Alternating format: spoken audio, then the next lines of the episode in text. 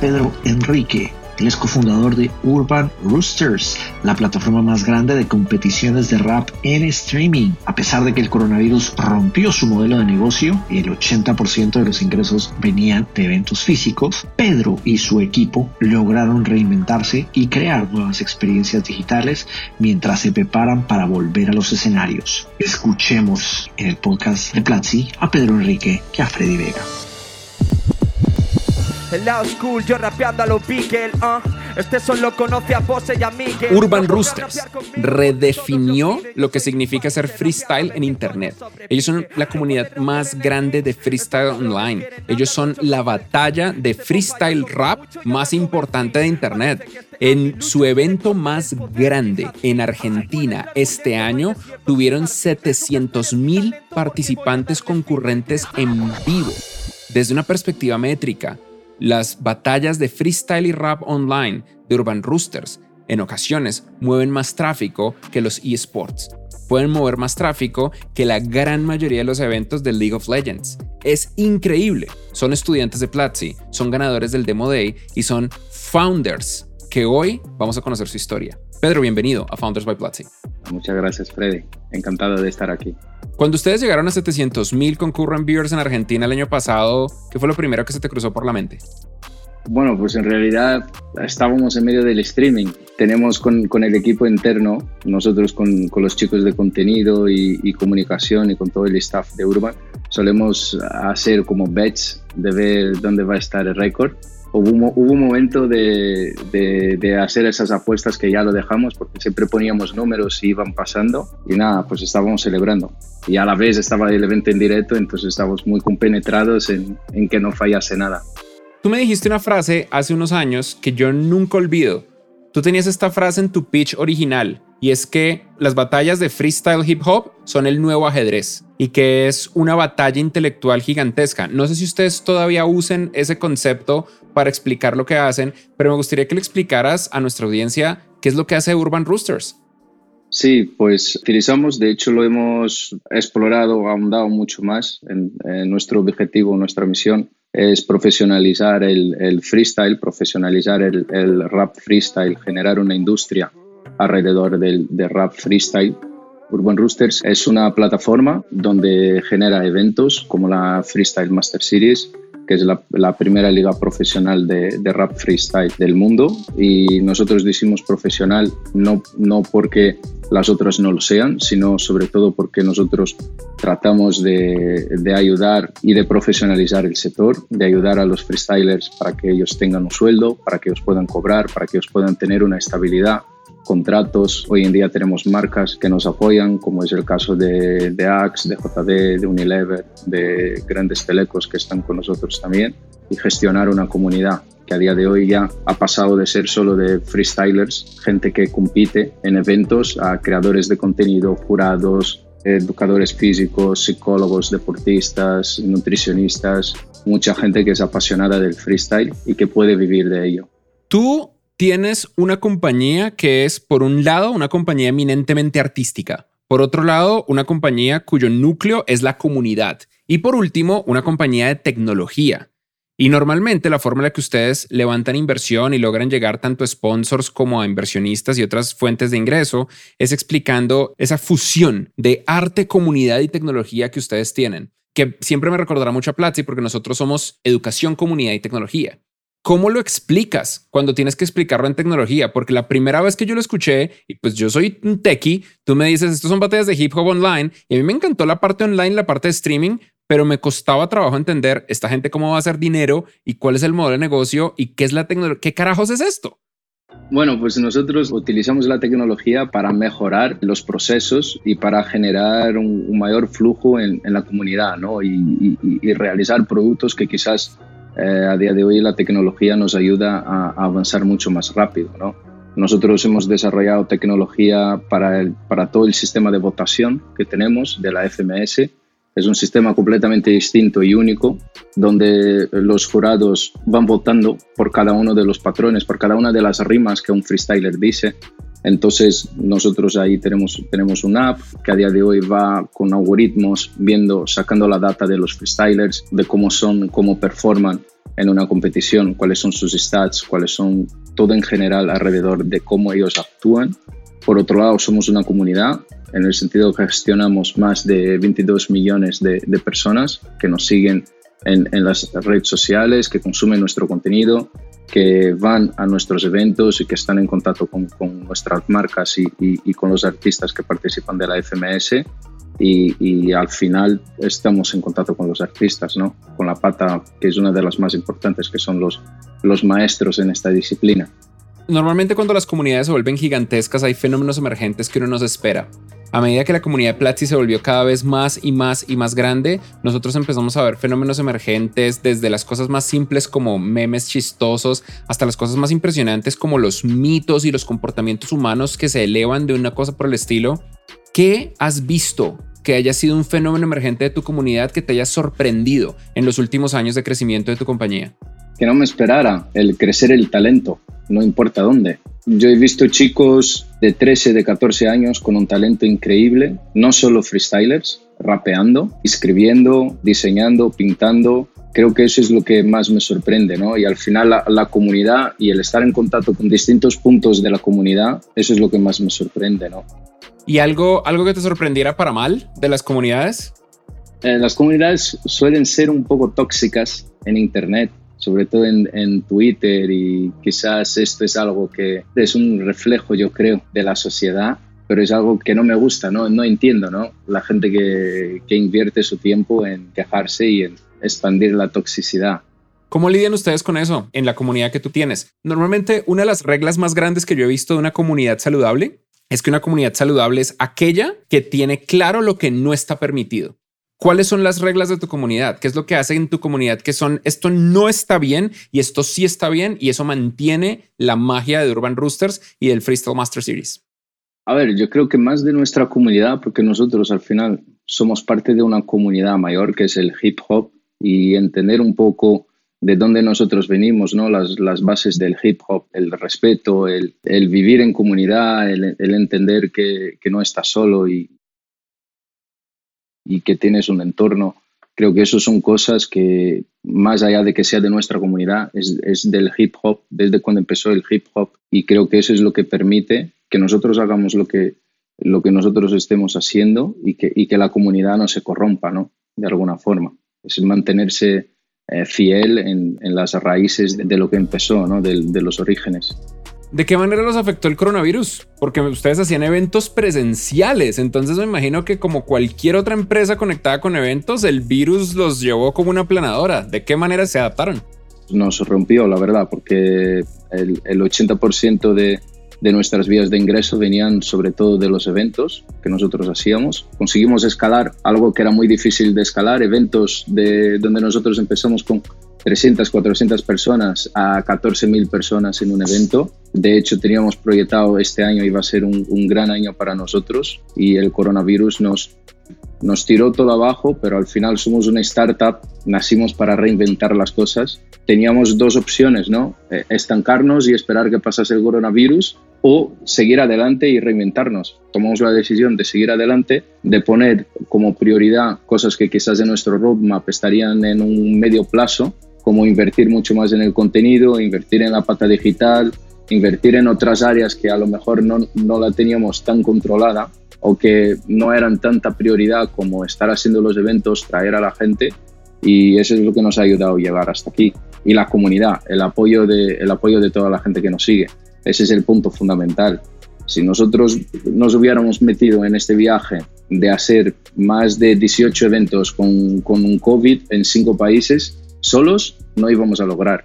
Lo bueno es que tenemos una gran comunidad que nos acompaña, aunque sea desde casa, sigue viendo nuestros eventos, siguen apoyándonos y, eso es lo que es fundamental, ¿no? ¿Cuál es la visión? Tú me mencionaste un rato de la visión y normalmente nosotros como founders tenemos una obligación y es vivir en el futuro. Una cosa es la ejecución del día a día que hacemos y eso es básicamente mantener a la empresa con vida, pero nuestro trabajo es vivir en el futuro. ¿Eso qué significa para ustedes? ¿Qué significa? Porque ustedes son dos personas, para los que no lo sepan que nos están escuchando, eh, Urban Roosters son Asier y Pedro. Entonces, para ustedes dos, como founders, pues, es un equipo grande, pero como founders son Asier y Pedro. ¿Dónde sientes que va a estar Urban Roosters en los próximos 5, 10 años? Y no solamente Urban Roosters, sino la industria. Claro, para nosotros nuestra visión sigue siendo profesionalizar el freestyle, generar más y más puestos de trabajo dentro del, dentro del freestyle y, crear una industria. ¿no? Yo creo que los e-gamings lograron hacer eso, el surf logró hacer eso, el skate logró hacer eso y creo que ahora es, nuestro momento también de, lograr hacer eso. No es, no es algo solo nuestro, nosotros sí que, que luchamos por esto, pero ese es un poco ¿no? nuestro objetivo dentro de cinco años. ¿Eso significa que van a agregar reggaetón? No sé, es, eh, seguimos dentro de, de, un género y hemos hecho cosas con, con reggaetón, con dancehall, con otros tipos de músicas, ¿no? de, de beats dentro de la FMS, pero no creo que haremos batallas de reggaetón, seguiremos con batallas de rap, freestyle. Muy bien, muy bien, muy A ver, o sea, no sé, el reggaetón está pasando por una transformación muy curiosa e interesante que yo jamás me habría imaginado. A nivel de la industria, ¿cuáles son las tendencias que tú estás viendo? Porque un componente muy importante de lo que ustedes hacen está muy conectado a el estado de la cultura pop y el zeitgeist de lo que nosotros estamos escuchando. Y el rap está en este punto a nivel de industria musical donde es arte, es arte absoluto.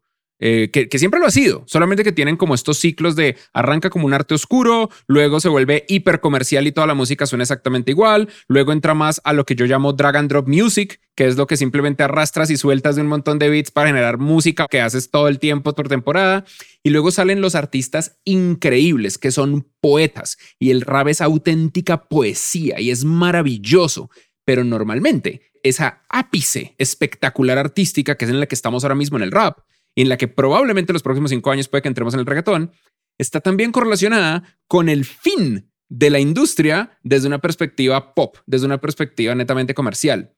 Yo no creo, y yo tampoco sé mucho. ¿Tú dónde crees que está el rap en este momento como industria y hacia dónde va? Yo diría que no tanto en sus comienzos, pero todavía tiene un gran futuro. Porque si nosotros analizamos como música en la industria, ¿no? lo que es el género de rap, y ahí dentro de, de rap pues pongo el, el trap, el, puede, que, puede que reggaetón, todo el tipo de, de, música. La Rosalía. Rosalía, lo que sería música urbana. Pues si analizamos, por ejemplo, el, el rap, tiene 40 años, lo que es la cultura del hip hop.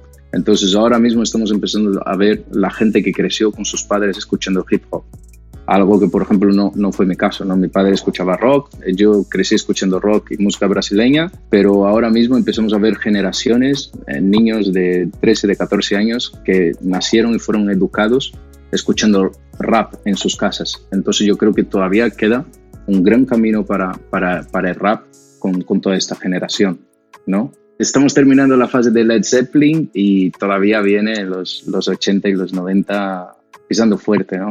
Fascinante. Tú sabes que en Platzi nosotros hacemos batallas de rap internas for fun.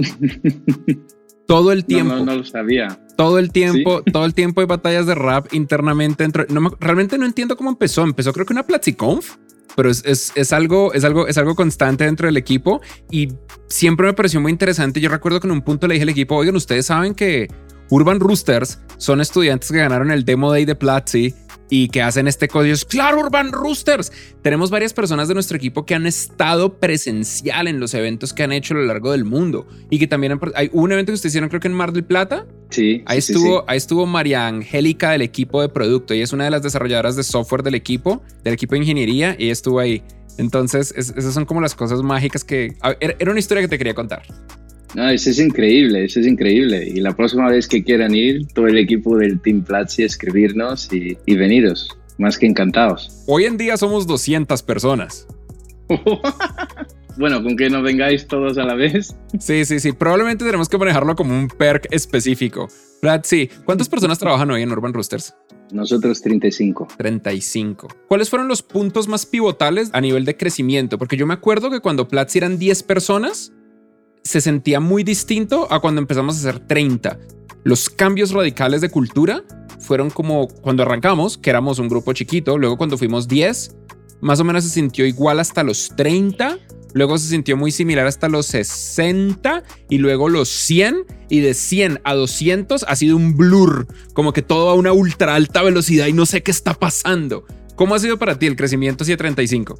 Pues más o menos parecido con lo que comentas. Nosotros cuando empezamos, este fue un, punto de inflexión, cuando tuvimos que dejar todo lo que nosotros hacíamos para dedicarnos a full con esto. Es un tipping, tipping point, donde dices, ¿qué hago? No? Eh, ¿Me tiro o no me tiro? Luego otro punto muy fuerte fue cuando nos lanzamos a hacer nuestros primeros eventos y, y a probar Ahí yo creo que ya éramos alrededor de las entre 7 a, 10, 12 personas en el equipo. Cuando empezamos a hacer los, los primeros eventos, todavía eh, probábamos con pocas cámaras, con, con, no grabábamos poco contenido. Y ahora mismo, los últimos dos años, con, con la expansión de las FMS y, y pasar a 35 empleados full time, pero si luego contamos los colaboradores, los proveedores, los freestylers, los curados, estamos hablando más de 250 personas en el, en, el proyecto.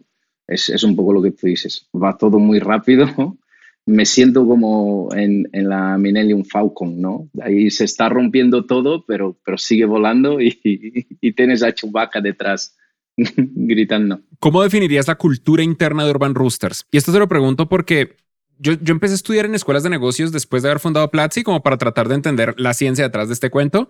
Y recuerdo mucho una frase que mencionan mucho en escuela de negocios y es eh, Culture eats strategy for breakfast. La cultura se come la estrategia al desayuno. La cultura es la cosa mágica de las startups. Y la cultura de Platzi para mí es el superpoder de Platzi más mágico. ¿Cuál crees tú que es la magia de la cultura de Urban Roosters? ¿Cómo funciona la cultura interna en tu equipo de trabajo? Para nosotros, yo creo que la dedicación del equipo, la pasión que el equipo pone en cualquier proyecto. Eh, creo que esos son puntos fundamentales. El apoyar uno al otro es otro factor fundamental, ¿no? El, trabajar siempre en equipo, no mirar nunca por la individualidad. Esos son los puntos que creo que definen un poco nuestro, nuestro equipo, ¿no? Porque al final hay momentos donde no importa de quién es la culpa, ¿no? Es, es, más, pues oye, hay que arreglar y aquí estamos todos como un equipo y o eso sigue para adelante o se hunde. Entonces yo creo que esos momentos, y nosotros vivimos de esos momentos, hace que el equipo se una eh, y genere un, ¿no? Un, un, un, lazo muy, muy fuerte. En el futuro, ¿tú qué crees que va a ser Urban Roosters? ¿Una empresa más de logística con tecnología o más de tecnología para logística? Pregunta inversionista. Wow, pues creo que creo que las dos patas. Creo que será más logística con tecnología para nosotros y para, y para terceros. Ayudamos a muchas competiciones eh, de todos los tamaños, eh, entonces desarrollamos mucha parte de la tecnología que nosotros hacemos, la cedemos a, a las competiciones que están dentro de la Federación de Rap y es algo que mantendremos. ¿Cómo conociste a tu cofundador, Asier? pues cuando llegué a España. Yo soy de Brasil. En 2009 mi padre se vino a trabajar aquí en España. Yo estaba terminando mi carrera universitaria en Brasil. Me, me apunté a un máster. ¿Qué estudiaste? Yo estudié publicidad y advertisement en Brasil. Y luego vine aquí, me apunté a un máster en Fine Arts. Ahí conocí a Asier en el máster. Entonces, bueno, pues un poco ahí no hablaba español, no, no sabía hablar español, eh, lo poco que sabía hablar, pues cuando le conocí intercambiamos, le gustaba el rap, a mí también, intercambiamos discos duros. En aquel momento no había Spotify. Espera, llegaron como, mira, ten un disco duro, somos los mejores amigos para siempre a partir de ahora.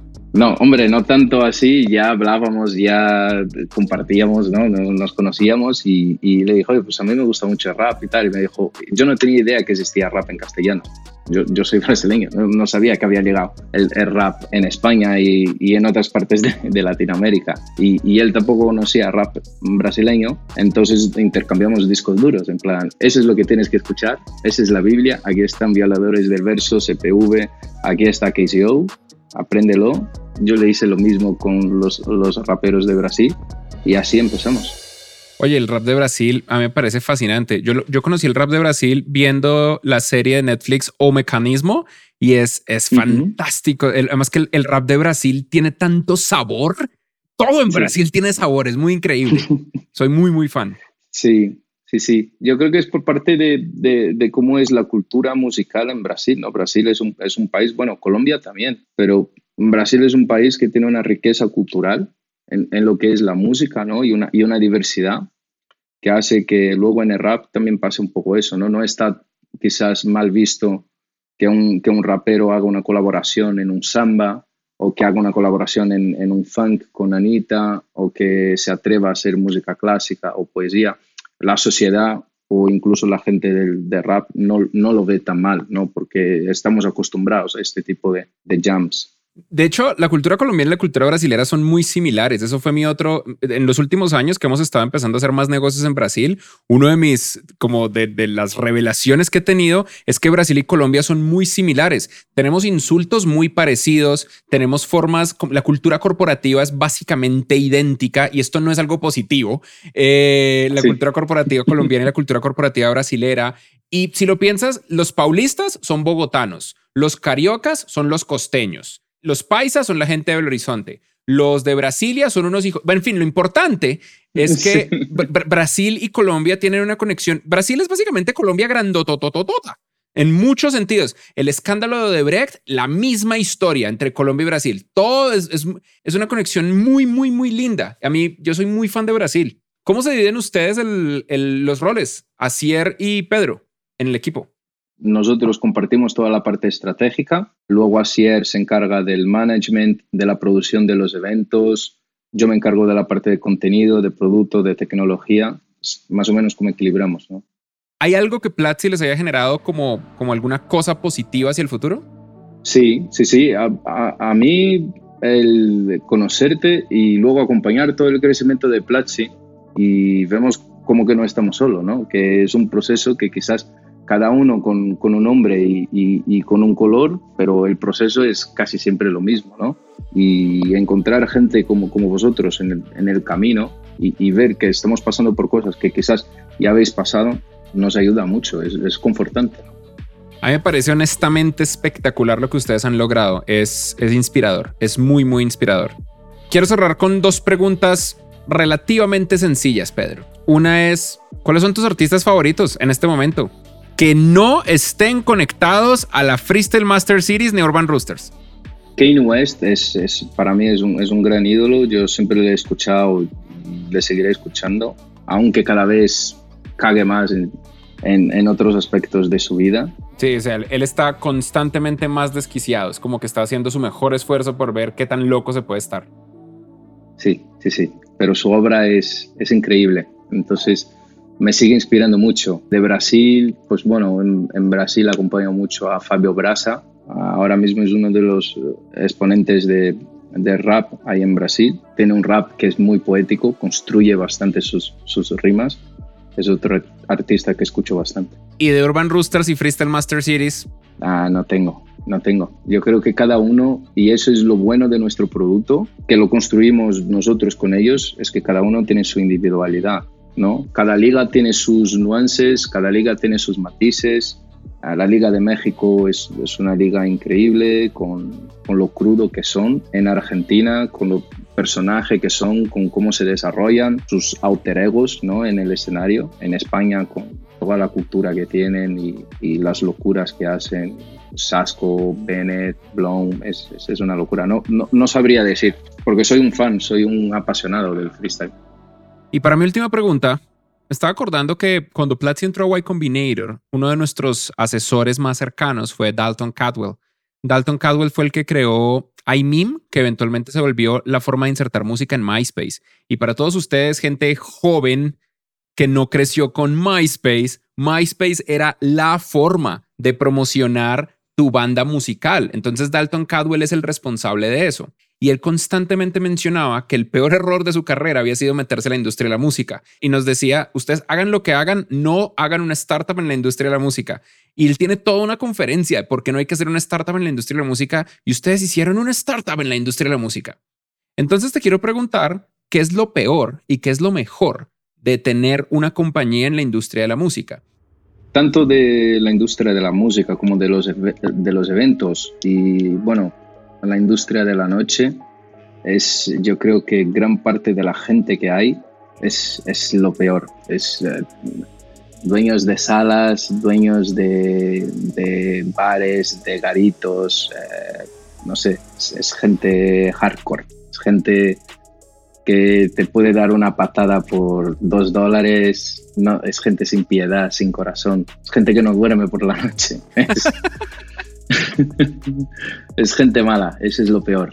También la mayoría son gente más mayores ya. Entonces, bueno, ojalá la nueva generación cambie un poco eso. ¿Cuál para ti es el es, es como el dueño de venue ideal? La persona que tú dices, yo quiero trabajar con gente así. Gente que primero que te respeta, ese es el, un primer punto. Nosotros entendemos que entrar quizás en un venue, eh, ahora mismo ya vamos a venues más grandes, vamos a Movistar Arena y cosas por el estilo, entonces ya cambia un poco, ¿no? La película. Claro, es mucho más profesional. Sí, a ver, te cuesta mucho más caro, entonces también la gente te, te respeta un poco más, ¿no? Claro. Como que cuando el venue está adoptado para música, la gente que lo maneja entiende a un nivel distinto lo que estás tratando de hacer. Los venues genéricos son terribles. No, no, no, no. Y sobre todo hacer streamings. Ahora mismo ya vamos con nuestra mochila, tenemos toda nuestra tecnología para hacer el streaming, pero en los primeros años de, la FMS, cuando cerrábamos un venue, ¿tienes, ¿tienes internet? Sí, yo lo tengo, no te preocupes. Y luego llegas, es, es un, un cable horrible. Sí con, ¿sabes? Que va peor que, otra cosa, con un ordenador que no utilizan para nada, es, es horrible. no, en, nuestro caso, antes de la pandemia, nosotros también llevamos nuestro propio, nuestra propia infraestructura, porque no, no puedes confiar en la infraestructura del, del, venue. No, no, no, no. Nosotros tenemos vídeos, sobre todo en México, ya no tanto en Ciudad de México, pero cuando vamos a, a, otras ciudades de, bueno, hemos hecho un streaming pasando el internet por la casa del vecino, un cable que iba por todo el venue hasta llegar a, la mesa de control, que es, no sé cómo ha salido el, el streaming, como no se ha cortado, porque son casi cinco horas, y que nadie saque este cable, una locura. Maravilloso. Y ahora, claramente lo mejor de esta industria es trabajar con la comunidad con los fans, con los artistas, eso ya lo sabemos. Pero más allá de eso, para ti a nivel humano, ¿qué ha sido lo mejor de trabajar en la industria de la música?